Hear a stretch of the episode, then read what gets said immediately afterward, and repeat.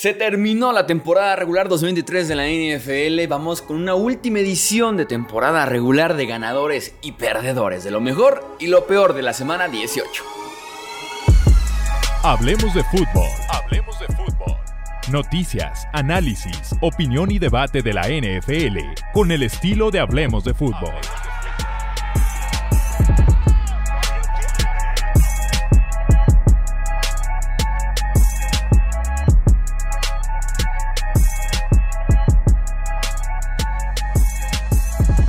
¿Qué tal amigos? ¿Cómo están? Bienvenidos a una edición más del podcast Hablemos de Fútbol. Yo soy Jesús Sánchez, como siempre un placer estar con ustedes aquí en las madrugadas del domingo para platicar de qué fue lo mejor y qué fue lo peor que nos dejó justamente este último domingo de temporada regular de NFL.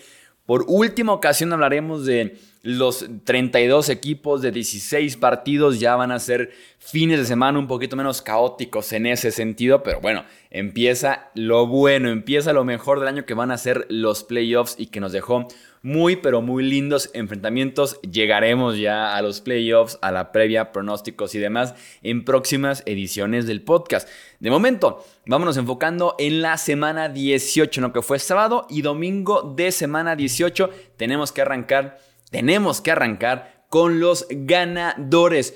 Jordan Love, el quarterback de los Packers, la revelación probablemente del año. Expectativas muy bajas por lo que habíamos visto de él, tanto en pretemporada como en partidos en los que había tenido que iniciar por X o Y razón que no estaba disponible eh, Aaron Rodgers. Se tenían realmente una expectativa baja de Jordan Love, creo yo, este año. A pesar de eso, se le iba a pedir un mundo de cosas a Jordan Love como quarterback de Green Bay eh, por lo que involucró que fuera primera ronda, porque Green Bay lo esperó, porque de alguna forma el pick de Jordan Love fue como la discordia entre Aaron Rodgers y los Green Bay Packers, por esta sucesión que habíamos tenido de Brett Favre con Aaron Rodgers a Jordan Love. Entonces se le iba a pedir un mundo de cosas por lo que había involucrado todo el pick, toda la llegada y la espera de Jordan Love en Green Bay y Jordan Love fue muy bueno este año con las inconsistencias de un joven coreback, de un coreback casi novato en tema de experiencia, pero con muchos más momentos muy, pero muy buenos comparados con los momentos malos. Recordemos que inicia bien el año y luego llega un punto en el que el mismo Brian Gutekunst, gerente general de Green Bay, que selecciona hace años a Jordan Love en esa primera ronda, él mismo dice, necesitamos ver mucho más de Jordan Love si queremos creer que es el coreback de 2024 incluso, ni siquiera hablemos del futuro mucho más lejano, hablemos del siguiente año. Entonces existe como un desafío para Jordan Love y que el tipo lo toma de la mejor manera posible y cierra muy bien el año. Cierra con este gran partido en contra de los Bears, apenas 5 pases incompletos, más de 300 yardas, 2 touchdowns en contra de una muy buena defensiva de un rival adicional. Semana 18 con los playoffs en la línea, escenario gigante y Jordan Love tuvo un gran, gran cierre de temporada también tomando en cuenta que estaba jugando con muy poco talento probado alrededor, con muchos jóvenes enfrente de la línea ofensiva, con muchos jóvenes, ni se diga en wide receiver, en tight end, en running back y Jordan Love fue de menos a más en el cierre de temporada y culminó con una muy buena semana que mete a Packers a playoffs. Siguiente ganador, siguiente en la lista de lo mejor del domingo de la semana 18, Derrick Henry, el corredor de los Tennessee Titans. En el último partido de Derrick Henry con la franquicia de Tennessee se despide por la puerta grande. 19 acarreos, 153 yardas y un touchdown. Tuvo por ahí un acarreo de 69 yardas como los viejos tiempos, ¿no? En el que va agarrando ritmo, va agarrando ritmo y llega un punto en el que va corriendo una velocidad muy buena para un tipo de su tamaño y en el que prácticamente nadie lo quiere ni lo puede frenar. Eh, termina su época en Tennessee con 9.502 yardas, segundo en la historia de la franquicia termina con 90 touchdowns por tierra, líder en ese sentido, sí, la franquicia. Fueron 8 años en Tennessee, marcó una época, fue el alma de una ofensiva, fue el sello de una franquicia completa en una era en la que estábamos en una era mucho más pasadora de la NFL. Derrick Henry fue por ahí el sello de este equipo de Tennessee. Se va en la agencia libre, esa gente libre va a seguir jugando. 30 años, veremos quién muestra interés en Derrick Henry. Siguiente ganador, Puka Nakua. Pick 177 del draft. Fue quinta ronda el wide receiver de eh, los Rams y tuvo una de las mejores, si no es que la mejor temporada para un wide receiver novato en la historia de la NFL. Y eso que hemos tenido muy buenas con Randy Moss, recientemente con, con Anquan Bolding también con Justin Jefferson, con Jamar Chase y Puka Nakua dicen háganse todos un lado. Voy a establecer récord de recepciones, 105 recepciones y estableceré también récord de yardas, 1486 yardas. El récord, por ejemplo, en las yardas, 63 años tardó en caer ese récord eh, con Puka Nakua ahora con Los Ángeles, solo porque está CJ Stroud, pero era para que eh, Pucanacuas barriera a toda la competencia en el premio por novato ofensivo del año, de los mejores novatos en la historia que hemos tenido de la NFL, lo que hizo Nakua con los Rams. Y justamente hablemos de CJ Stroud. Los Texans tienen a su coreback y es un coreback que tiene pinta de estrella, tiene pinta de ser alma de la franquicia los próximos 10, 15 años y ser muy, pero muy bueno CJ Stroud. No había realmente duda de que los Texans tuvieran ya a su coreback, de que el año ha sido excelente por parte de Stroud, que ha tenido muy buenos momentos clave sobre todo, pero lo que pasó el sábado en la noche en Indianapolis en contra de los Colts, partido de adulto, partido de señor, tiene cara de niño CJ Stroud, pero se comporta y juega al nivel de veterano. Eh, cuando el partido estaba empatado a 17, Stroud se manda una serie ofensiva de 7 de 7, 82 yardas, touchdown. Eh, para poder desempatarlo, tomar la ventaja y eventualmente también ganar la división una y otra vez respondiendo en los peores momentos, en los momentos de más apremio, de la remontada, del cierre, de que se empató el partido al final, estuvo respondiendo una y otra vez Stroud en la ofensiva de los Houston Texans. En el partido en general son casi 300 yardas, dos pases de touchdown, precisión, pases largos, con la presión encima, escapando el defensivo, cayendo para atrás y de todos modos completó el pase para un primer y en algún momento de la segunda mitad. Y lo peor de todo, yo creo que de los Panthers viendo en su casa cómo ellos habían asegurado una semana antes el peor récord de la NFL con Bryce Young que no inspiró absolutamente nada este año y Stroud que fue un pick después de Bryce Young sin tener que pagar absolutamente nada. Los Texans se hacen del quarterback y tienen por ahí una estrella y tienen también un título divisional para presumir en esta temporada 2023 de la NFL y también como mención honorífica a Nico Collins. La llegada de Stroud le vino de maravilla Termina el año con 80 recepciones, casi 1300 yardas, con 8 touchdowns. Fue top 10 en yardas y touchdowns para wide receivers este año en la NFL. Tremendo. Collins también es una estrella en esa ofensiva de los Houston Texans. Siguiente ganador hablando de wide receivers, CeeDee Lamb. En contra de los Commanders para asegurar ese sembrado número 2 y también la división. 13 recepciones, 98 yardas, 2 touchdowns. Termina el año líder de la NFL en recepciones, 135 recepciones, 1749 yardas y 12 touchdowns de las mejores temporadas en la historia para un wide receiver en la NFL. Se ganó ser este mismo offseason el wide receiver mejor pagado de la NFL, ya sea mientras firma Justin Jefferson su nuevo contrato o ya que firme Jefferson, lo pueda pasar Lamb. Creo que por ahí va a recibir uno que otro voto para ofensivo del año eh, el wide receiver de los Dallas Cowboys. Y siguiente ganador en la lista, Dak Prescott. Para mí, Dak Prescott fue el mejor pasador este año en la NFL. Sin ser el MVP, creo que se merece ser primer equipo All Pro como eh, quarterback por arriba de Lamar Jackson, de Brock Purdy y el que ustedes me digan. Cuatro touchdowns más que tienen contra de Commanders, son 36 en el año, líder de la NFL, termina tercero en yardas por pase, eh, líder en rating de la NFL también. Y ojo, solamente tuvo nueve intercepciones. ¿Se acuerdan aquel día como de junio, julio del offseason en el que Dak dijo, no lanzaré más de 10 intercepciones este año viniendo de ser líder de intercepción la temporada anterior y que fue la burla de la semana, del día, de la semana, del mes en la NFL? Pues tuvo nueve. Dak Prescott prometió menos de 10 y el tipo cumplió. Eh, siguiente ganador el día de hoy, semana 18, Antoine Winfield Jr., el safety de Buccaneers. Provoca un fumble en la yarda 1 tan, pero tan importante Box gana 9-0 y estuvieron gran parte del partido ganando 6-0. Entonces ese fumble básicamente mantiene el liderato de Buccaneers, se termina traduciendo también en la título divisional y pasa a playoffs para Tampa Bay, previene el touchdown de Panthers, también tiene una captura de prueba clave en tercera oportunidad, ha sido de los mejores safeties este año que hemos tenido en la NFL, debe ser All Pro, se confirma un temporadón por parte de Winfield, se confirma Box a postemporada y digamos que por ahí también hubo mucho ruido alrededor de Winfield en la semana porque ni siquiera fue seleccionado, ni siquiera fue votado al Pro Bowl, Dios mío santo. Siguiente ganador este domingo semana 18, los Cardinals. Fue una temporada de esfuerzo bastante respetable para Arizona. Se creía que iban a ser el primer pick del draft, así de que cantadísimo, el peor equipo de la NFL. No lo fueron.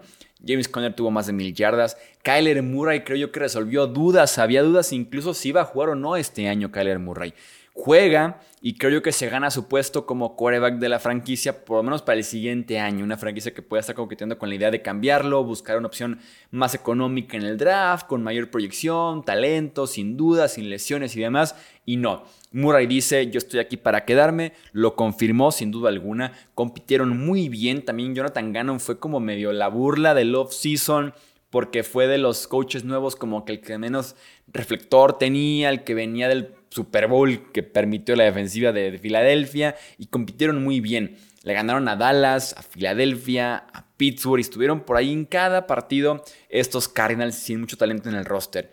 Siguiente ganador, Antonio Pierce.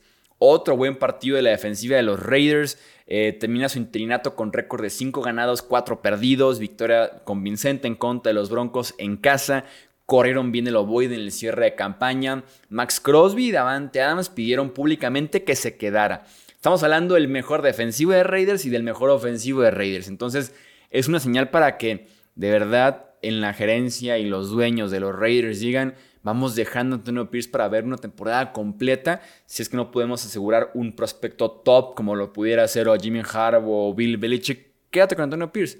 Es la respuesta. Y otro mini ganador, Samir White corredor suplente de los Raiders.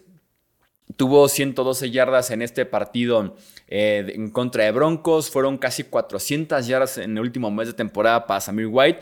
Josh Jacobs, que venía de ser etiquetado como jugador franquicia, no brilló, estuvo lesionado y el suplente lo hizo mejor incluso que él en el cierre. Así que también Josh Jacobs, mini perdedor de este cierre de temporada semana 18. Vamos ahora con los perdedores, con lo peor que nos dejó este domingo y también sábado de semana 18, la ofensiva de los Miami Dolphins. Los Dolphins hicieron 14 puntos en la primera mitad. Bueno, vamos haciendo más puntos en la segunda mitad en el cierre para poder asegurar, para poder tener ya en la bolsa el título de la división de esta temporada. Y la ofensiva de los Dolphins, con el título divisional en la línea y los Bills viniendo atrás, respirándoles en la nuca, tienen cuatro series ofensivas en la segunda mitad eh, los Dolphins. Los resultados fueron tres y fuera, tres y fuera, tres y fuera, intercepción. Consiguieron un maldito primero y diez en toda la segunda mitad. Uno. Y fue en la última serie ofensiva. Consiguen todavía otro por castigo, así que ni, ni lo contamos. Un primero y 10 en la segunda mitad de la ofensiva de los Dolphins, que es Mike McDaniel, que claramente estuvo, es los drops de Tyreek Hill, que no estaba al 100% Tyreek Hill, también que no estén jugando con Jalen Waddle, con Raheem Mostert, había ausencias, lo entiendo, pero fue una actuación lamentable por parte de la ofensiva de los Dolphins en la cierre de temporada. Tua que empezó muy bien el año, la rompió en septiembre y octubre, noviembre fue pésimo para él, Tuvo, que yo recuerdo, un partido bueno en diciembre y otra vez en enero va para abajo. Entonces, cierre de temporada flojísimo para Tua como quarterback de esta ofensiva, que en general la ofensiva quedó de ver, creo yo, en el cierre, sobre todo este domingo semana 18 con la, con la título adicional en la línea, lo dejaron ir muy, muy feo. Otro equipo que lo dejó feo y también entra como perdedor y entra como de lo peor que hemos tenido este domingo, Trevor Lawrence y los Jaguars. Estaban 8 y 3 muy cómodos en la división. Una división que todavía vio como Houston estuvo dos partidos sin CJ Stroud. Unos Colts que estuvieron todo el año básicamente con el quarterback suplente. Y aún así perdieron 5 de 6 y se quedan sin playoffs, incluyendo perder en contra de Titans. Trevor Lawrence regresó muy inconsistente de lesión, dos intercepciones, una que no es su culpa, 29-43. Eh, en cuarta y seis lanzó corto. Luego en cuarta oportunidad y gol desde la yarda 1, desde la yarda 1, perdón, cambia la jugada, se queda corto, no llega al touchdown. Eh, última serie ofensiva, tiene a Calvin Ridley corriendo 50 yardas de distancia completamente solo para empatar el partido, lo voló. Cuarta oportunidad de la última serie ofensiva, o sea, la última jugada de la temporada, vuela su pase. O sea, Trolones regresó muy inconsistente, no progresó como se esperaba este año y te podría decir que hasta retrocedió de alguna forma en su nivel. Las lesiones fueron un tema grave este año entre conmoción, tobillo, rodilla, hombro. Fueron cuatro diferentes para Trevor Lawrence en la temporada con los Jacksonville Jaguars. Y por ahí me encantó una leve interacción que tuvimos con Pete Domínguez, que, hemos que, es parte de Hablemos de Fútbol, por ahí tuiteó el sábado por la noche, incluso antes del partido en contra del, eh, perdón, justo antes del, incluso antes del partido de los Jaguars el domingo, tuiteó, es descabellado decir que Stroud proyecta mayor potencial que Trevor Lawrence hoy por hoy. Yo respondí, para nada. Hemos visto más de Stroud en un año en la NFL que en tres de Lawrence, que va un poco de la mano con lo que hablamos en ganadores de la semana 18. Siguiente perdedor y grave también, Filadelfia. El 1 de diciembre, Philly tenía récord de 10 y 1, el mejor récord de la NFL, fue el último invicto incluso de la NFL. Y después del 1 de diciembre tienen récord de un ganado, 5 perdidos, el segundo peor récord de la NFL en ese lapso de tiempo. Eh, solamente vencieron a los Giants con Tommy DeVito como su coreback, que hubo por ahí un cambio incluso al medio tiempo de coreback por Tarot Taylor y demás. Y en semana 18 dieron pena en contra de los Giants, 24-0 con titulares en, la, en el segundo cuarto. Y todavía para hacerlo peor, el pase a Filadelfia, el pase a playoffs de Filadelfia en el partido en contra de Nueva York, lesionados AJ Brown, su wide receiver número uno, Jalen Hurts, su quarterback, Sidney Brown, un safety, Reed Blankenship, otro safety, Cam Jurgens, el guardia, llegan arrastrándose a playoffs en contra de Tampa Bay. Se cayeron horrible. Permitieron casi 100 yardas, dos touchdowns a con Barkley, casi 300 yardas a Tyrell Taylor. Matt Patricia como coordinador defensivo fue el peor movimiento para este equipo en el cierre de campaña. Siguiente perdedor, eh, Desmond Reader y en general los Falcons. Eh, antes de grabar justamente este podcast, Arthur Smith ya fue despedido oficialmente por Atlanta. Ojo porque vamos a tener un episodio especial dedicado solamente a los eh, coaches despedidos en el Black Monday, pero sí, uno de ellos ya es Arthur Smith, coach, eh, ex head coach de los Atlanta Falcons.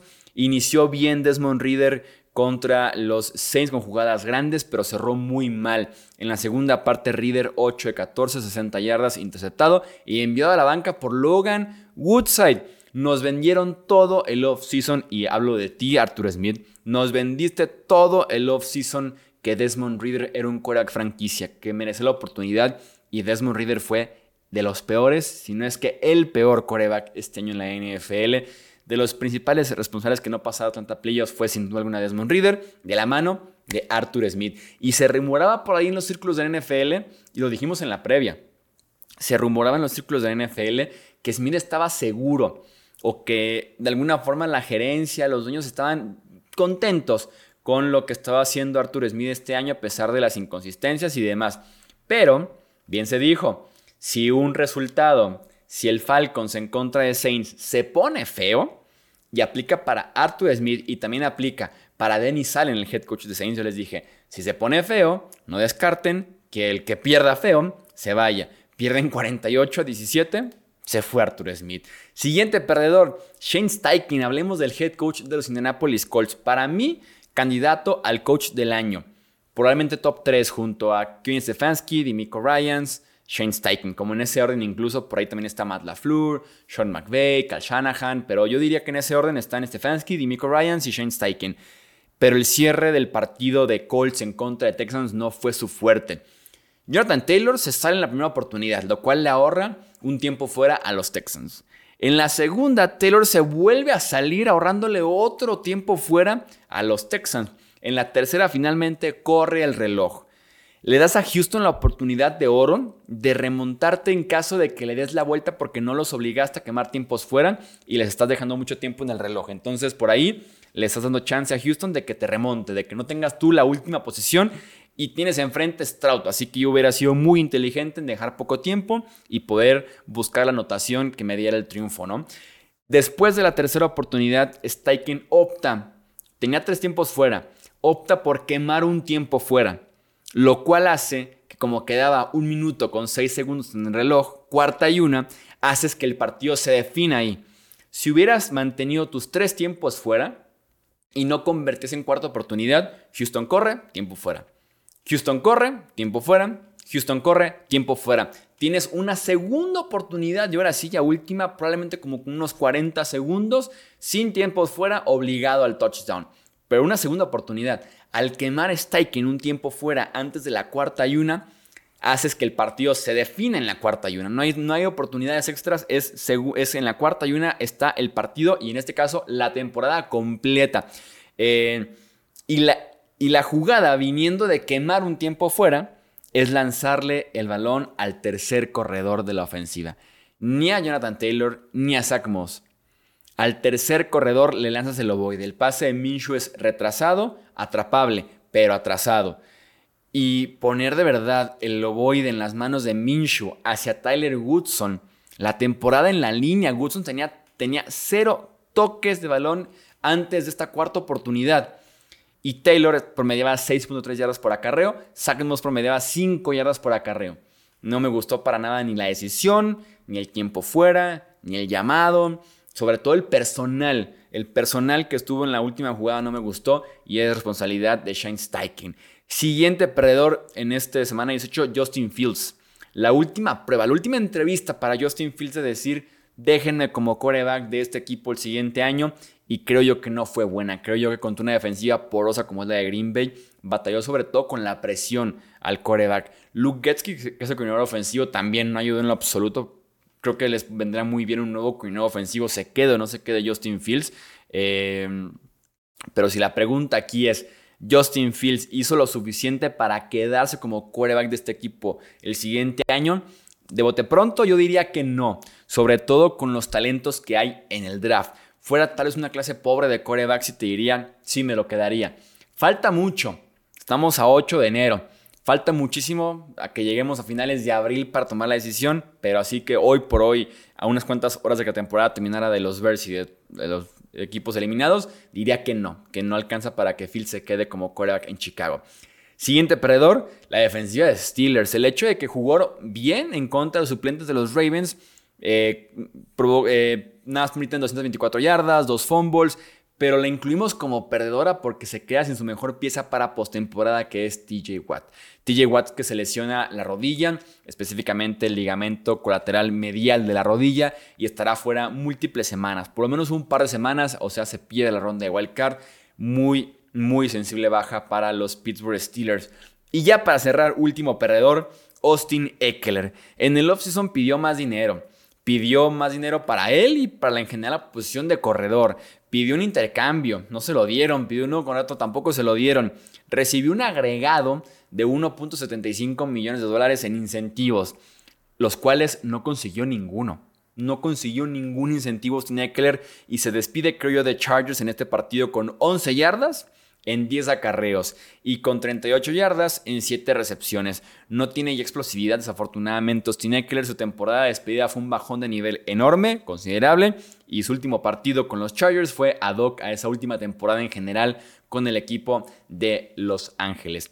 Agrega por ahí tú en las redes, en comentarios y demás, ganadores y perdedores de este domingo, sábado y domingo de semana 18, que se vengan los playoffs, que estamos listos. Suscríbete aquí, hablemos de fútbol, recomiéndanos, síguenos en redes sociales. Yo soy Jesús Sánchez. Hasta la próxima. Gracias por escuchar el podcast de Hablemos de Fútbol. Para más, no olvides seguirnos en redes sociales y visitar hablemosdefutbol.com.